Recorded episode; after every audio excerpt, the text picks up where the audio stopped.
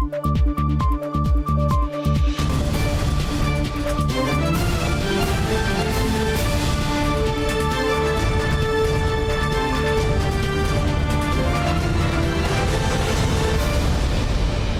键时刻带您迅速掌握潮流趋势，欢迎您收看《财经趋势四点零》，我是赵廷玉。首先带您看到台湾工研院最新预测，台湾半导体全年总产值呢将首度突破四兆元关卡，年增百分之二十四点七。而晶圆代工龙头台积电传出获得英特尔三纳米订单，最快明年五月交货，七月大量生产。台积电南科十八 B 晶圆厂紧锣密鼓进行三纳米设备装机，外传就是迎接大客户英特尔订单。媒体报道，英特尔与台积电敲定三纳米制程合作计划，下单生产绘图晶片和伺服器处理器。二零二二年第二季投片，明年五月交货，七月放量生产。台积电呢，在今年的一个下半年，三纳米已经开始进入试产一个阶段。那特别是以在这个英特尔的部分。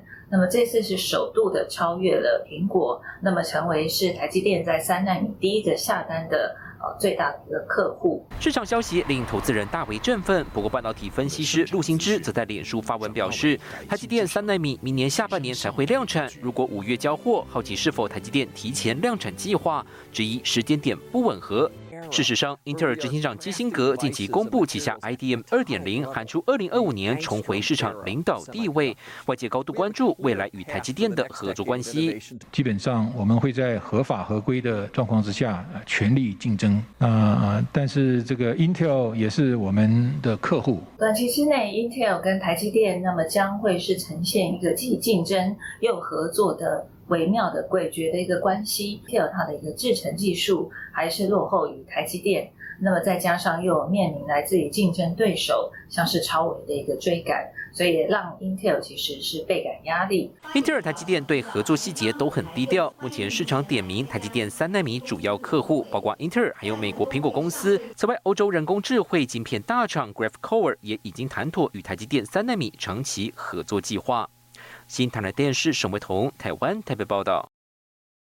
台湾上市贵公司周二公布营收，不过呢，出乎意外的是，台积电七月业绩竟然出现月减百分之十六的情况。主要原因呢，就在新旧产品交接。而外资法人是力挺台积电中长期营运表现。从股价表现来看呢，台积电十一号只是微幅下跌，似乎不受到消息面的影响。国内晶圆代工龙头台积电七月最新营收一公布，跌破市场眼镜，合计一千两百四十五点五八亿元。虽然创历年同期新高，但比六月份大幅下滑百分之十六点一，引发市场议论。我认为台积电在七月的营收数字的下降啊，它是一个短期的调整，应该不至于影响到中长期。从它上一次七月十五号的法说会到现在，我认为。大趋势方向不会改变。法人分析指出，台积电营收出现月减，主要来自五纳米制程出货，因为大客户苹果公司产品交替有了空窗期，像是上一世代的 A 十四和 M one 处理器投片量第二季开始下滑，新世代的 A 十五和 M two 处理器六月才开始投片，也影响台积电七月业绩表现。不过，多家法人力挺台积电中长期获利，有美系外资看好台积电股价下档风险有限，维持买进投资平等。另一家美系券商也强调，台积电掌握 AI、五 G 结构成长机会，长期竞争力相当稳固。其实台积电影响它最大的变数，应该是在第二呃第三季的苹果的订单，苹果单是最大，我估计在八月份这个订单的量就会开始往上冲高。半导体的上中下游仍然是最旺，在整个这个族群的肋骨，仍然在景气面是非常强劲的。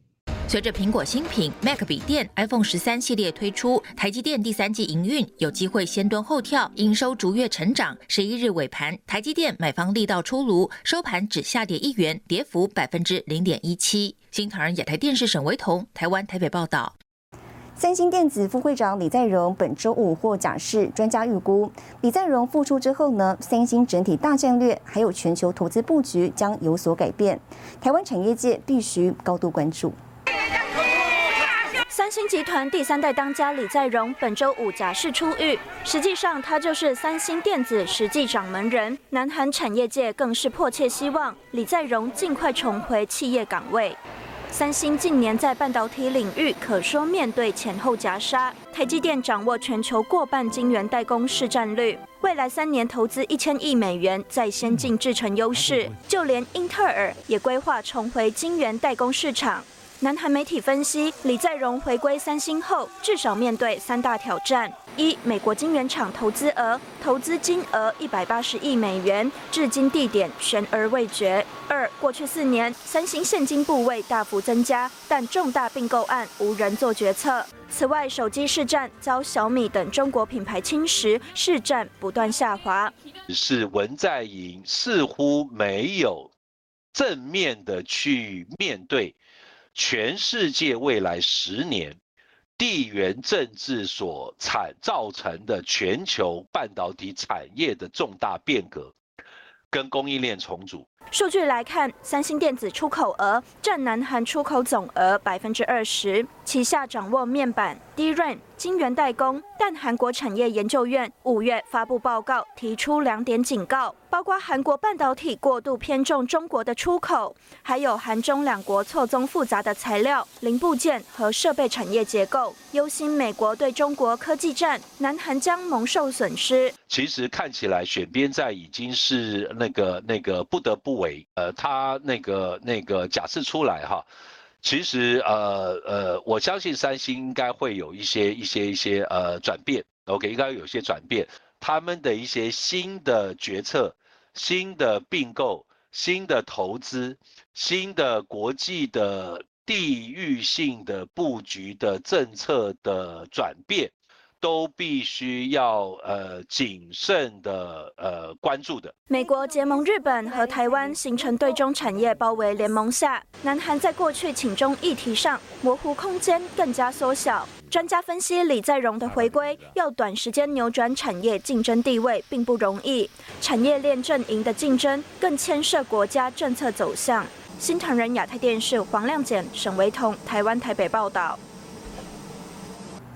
半导体景气本周出现杂音，在面板之后，有美系外资看坏机体产业的成长动能，更认为产业寒冬将至，一口气呢下调多家机体大厂投资平等。美光周五的股价呢应声重挫超过百分之六，而台股机体族群十三号也全面下挫。有专家分析了，机体价格下跌可能反映终端市场景气。半导体产业市况可能出现杂音，继面板之后，Chromebook 开始传出供过于求，更有多家外资示警，记忆体产业可能过度乐观。除了韩系大厂 SK 海力士被评为劣于大盘，同步一口气下调国内旺宏、南亚科、华邦电目标价，投资平等从加码转为持有。吉邦科技有先针对 DDR4 啊，也就是标准型记忆体的第一轮啊第四季的合约价有可能会出现啊衰退五趴啊到。持平的一个状况哦，那当然这样的状况之下，对于。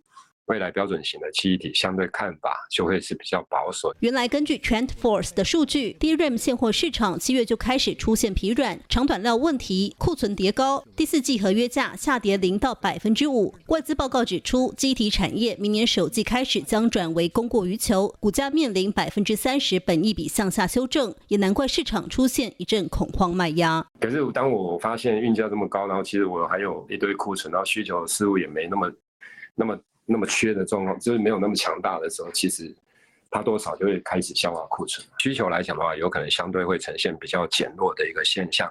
不过，产业景气也不全都是悲观消息。啊，一 Q 啊，毛利来到八十五趴，然后二 Q 来到四十二 percent 啊，啊，这个动能还会再持续一下这样子。现在有客户要跟我们签很多。所谓 LTA long term agreement 要谈明年整年的价钱的，这个也都有。国内机体大厂对订单看法依旧相当正面。华邦电董事长焦佑军十二日就表示，记忆体市况还是供不应求的状态，即便 Chromebook 有砍单，满足既有需求已经不容易，明年产望并不悲观。DRAM 大厂南亚科董事长吴家昭日前也表示，DRAM 下半年市况展望还有报价渴望正向发展，预期明年还是供不应求。新唐人电视沈维彤，台湾台北报道。好，接着带您看到这一周的财经趋势短波。全球晶圆代工龙头台积电在美国亚利桑那州十二寸晶圆厂正在新建中，堪称世纪超级大案，总金额上看五百亿元。传出敲定由汉唐承揽到最大工程，凡轩订单也入手，预祝两家明年营运可期。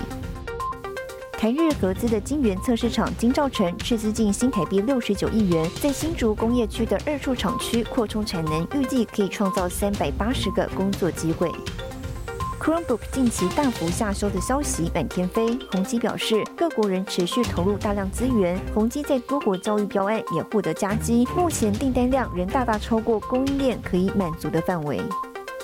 迪士尼在本季财报电话会议上正式预告，影音串流服务 Disney Plus 将会在今年十一月登陆台湾，将一口气提供迪士尼、皮克斯、漫威、星际大战、国家地理和 Star 六大品牌的系列热门电影与影集。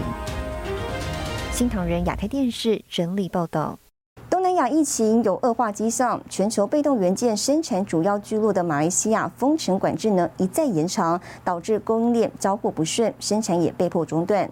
美国晶片电阻大厂威视近期上调报价百分之十到百分之二十，而国内大厂国巨跟华新科有机会呢迎接这一波转单商机。东南亚当地 Delta 变种病毒让疫情急剧扩大。马来西亚六月实施至今的全面封行动管制令还没解除，菲律宾封城也宣布延长到八月二十二号，冲击全球被动元件生产供应。尤其马来西亚是被动元件重要据点，日本村田、太阳诱电、美国威视、台湾旺泉都有设厂。供应链透露，近期车用晶片电阻元件交货期间从十六到十八周大幅延长到整整半年。美国电阻龙头威视首开涨价第一枪，大涨报价百分之十到百分之二十。日本电阻龙头 KOA 近期也调高财务预测。芯片电阻的部分，但现在看起来整个交期确实相对是比较吃紧的一个状况。同时呢，进入旺季的一个需求，我想相关的这被动元件的需求可以说是会。相对吃吃紧的一个状况，那这个有利台湾的厂商，不管是在价格跟转单的这个效应上面，是都是会受惠。东南亚生产受阻，台湾疫情相对平稳，生产不受影响，也接获这波转单商机。尤其国巨是全球晶片电阻龙头，市占百分之三十四，是这波大缺货最大受惠对象。国内华新科车用 MLCC 也出现供货吃紧，营运渴望进步。不过值得关注的是，中国大陆也出现 Delta 病毒多点爆发，可能进一步。冲击被动元件供应链。目前看起来，整个疫情在大陆这边的一个状况还不是很明朗。呃，确实，Delta 病毒的一个传染力相当的强，会不会有一个这样的一个传染的速度开始增温？又传出在这一次的秋冬之际，整个呃亚洲地区这边的一个。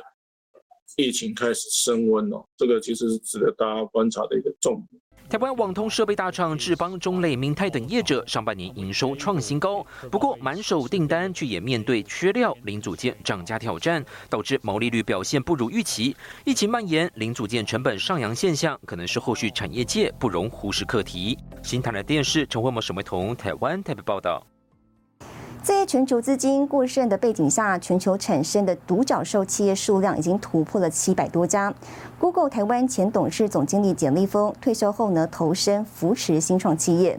他指出，现在呢就是新创集资的好时机，尤其对台湾而言，美中资金分流将成为事实，而这是台湾最好的时刻。因为一直印钞票，一直印钞票，到二零。二一年来，世界上独角兽七百多只，本来两百多只，在一年中增加这么多只，资本需需怕。我每一次的经验就，接下来是重大创新的爆发。在全球资金过剩背景下，光二零二一年上半年，全球就新增两百零三家市值超过十亿美元的独角兽。简立峰表示，现在就是新创集资最好时刻。这个时候是新创集资最好最好的时候，中美的资金要分流也快要变事实。中国企业要回归从纳斯达回到中国上市，那美国企业必须要从中国战略性产业撤资。这是台湾最好的时候了，当然没有比现在再好的时候。台湾软体新创今年进入资本市场都取得不错成绩，像是人工智慧新创公司佩芯科技赴日上市，达成独角兽市值里程碑。新零售软体语音服务公司九一 App 在台湾成功上柜，短短一个月市值最高超过四百亿新台币。媒体也关注台湾 AI 公司艾卡拉未来上市规划。的确。呃，看到我们的同业啦，包括呃日本上市的、台湾上市的，其实表现都非常不错。台湾对于软体业的重视，还有网络产业的重视，其实我我们也看到了。对，所以呃，家乡。会是一个我们慎重考虑的地方。成立十年的艾卡拉市场版图横跨亚洲八国，AI 社群电商软体服务在东南亚广受好评。近期也让这项服务回台落地。艾卡拉看好疫情带动全球社群电商商机起飞。新唐人亚太电视高智能张云婷，台湾台北报道。日本软银宣布暂停中国投资，更详细的新闻内容，休息一下，我们马上回来。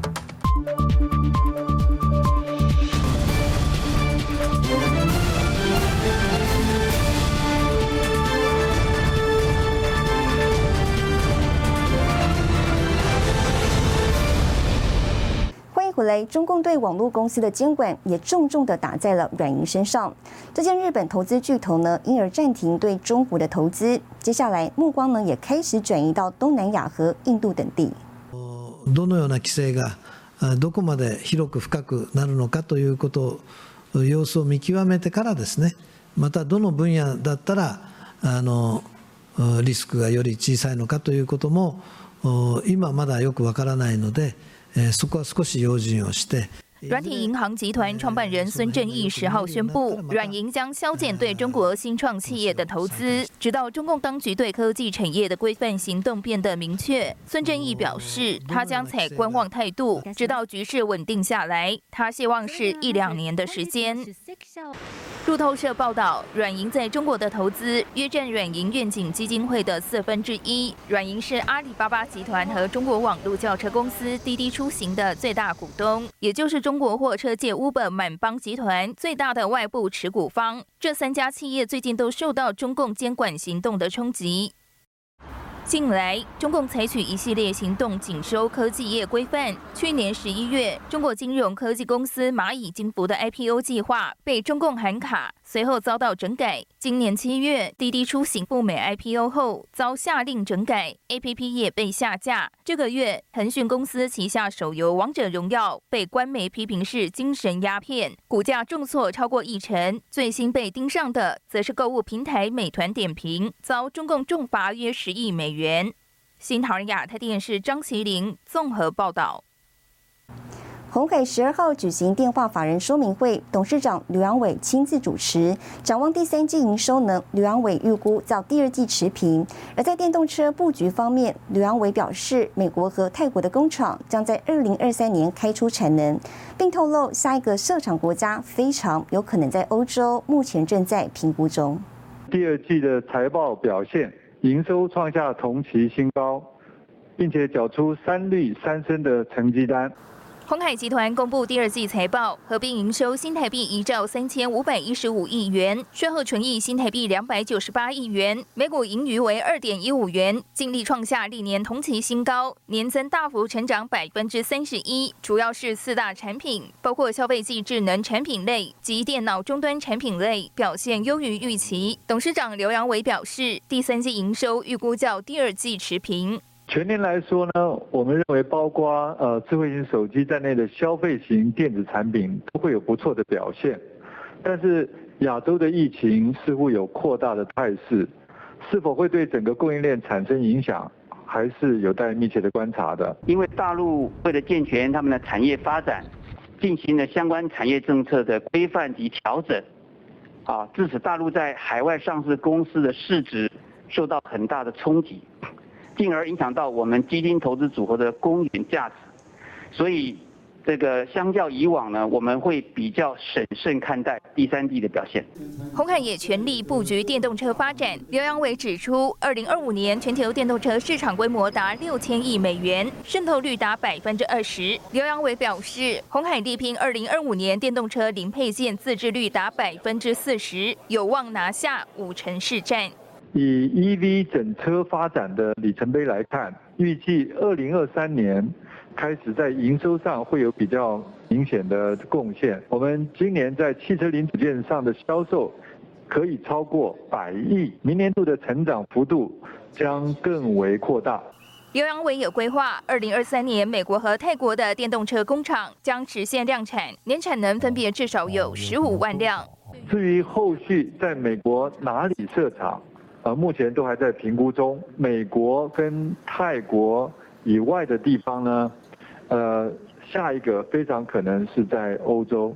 对于红海与国巨合资的国创半导体进展，刘王伟表示，预计明年可看到效益。二零二二年国创半导体营收目标为二十亿元，二零二五年达到五百亿元。新唐人亚太电视李晶晶台湾台北报道。好，下半年消费电子旺季，苹果新品的动态呢也受到瞩目。不过，今年智慧型手机 iPhone 十三被认为只是去年的升级改款，反而是穿戴装置呢可以说大有看头。外媒报道指出了，苹果新一代 Apple Watch 重新设计推出，还有平价款的 AirPods 三成为今年供应链的重要焦点。苹果秋季发表会九月即将登场，穿戴装置这回要升成为一大焦点。外媒报道，新一代 Apple Watch 7六款未上市型号已经登录在欧亚经济委员会资料库，外观风格也跟以往有所不同。We are getting the second redesign, according to a report from Inchico, which also implies that this redesign would be bigger than the changes that the Series 4, all the internals from scratch. So they made everything smaller and compacted everything even better in order to utilize the space more efficiently. 新一代 Apple Watch 采用双面系统级封装，直角边框可能类似 iPhone 十二，进一步让荧幕尺寸增加，电池续航力、效能都有望进一步提升。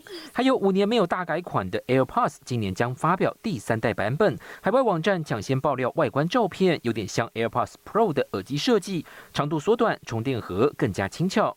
So the biggest change you can expect to see is a completely new design with many elements borrowed from the more expensive AirPods Pro, like a wider charging case and shorter stems on the earbuds themselves. But unlike the AirPods Pro, this model still won't feature removable silicone ear tips. Apple Watch 加上 AirPods 新品即将在下半年问世，台湾组装厂红海和人保以及相关供应链宣德、美绿、康控 KY 预计本季酝酿新品拉货动能。除此之外，产业分析师更点名，苹果今年新亮相的 AirTag 更可能成为未来产业界新话题。它其实搭载了这个全新的宽频定位的技术，搭载了所谓的一万晶片的话，也确实哦算是在。整个我们这个台股的护国神山哈，这个台积电部分的话，所独家代工的一项产品哦，所以其实市场上目前在期待 AirTag 的部分的话，可能会是在二零二一年，甚至到二零二二年哦，会是一个相当具有爆发点的一项这种所谓的随身的产品。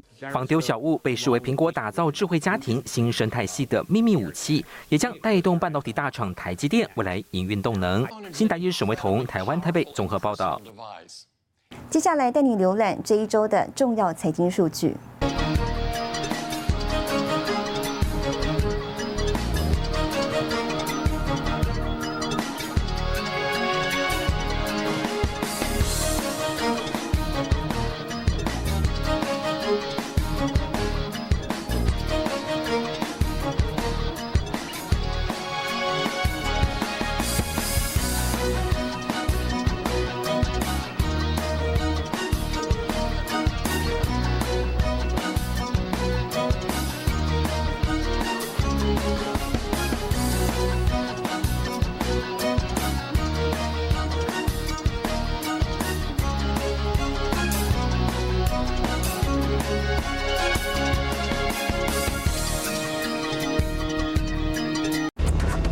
折叠机今年估计达六百五十万台，三星呢将力拼 iPhone。更详细的新闻内容，休息一下，马上回来。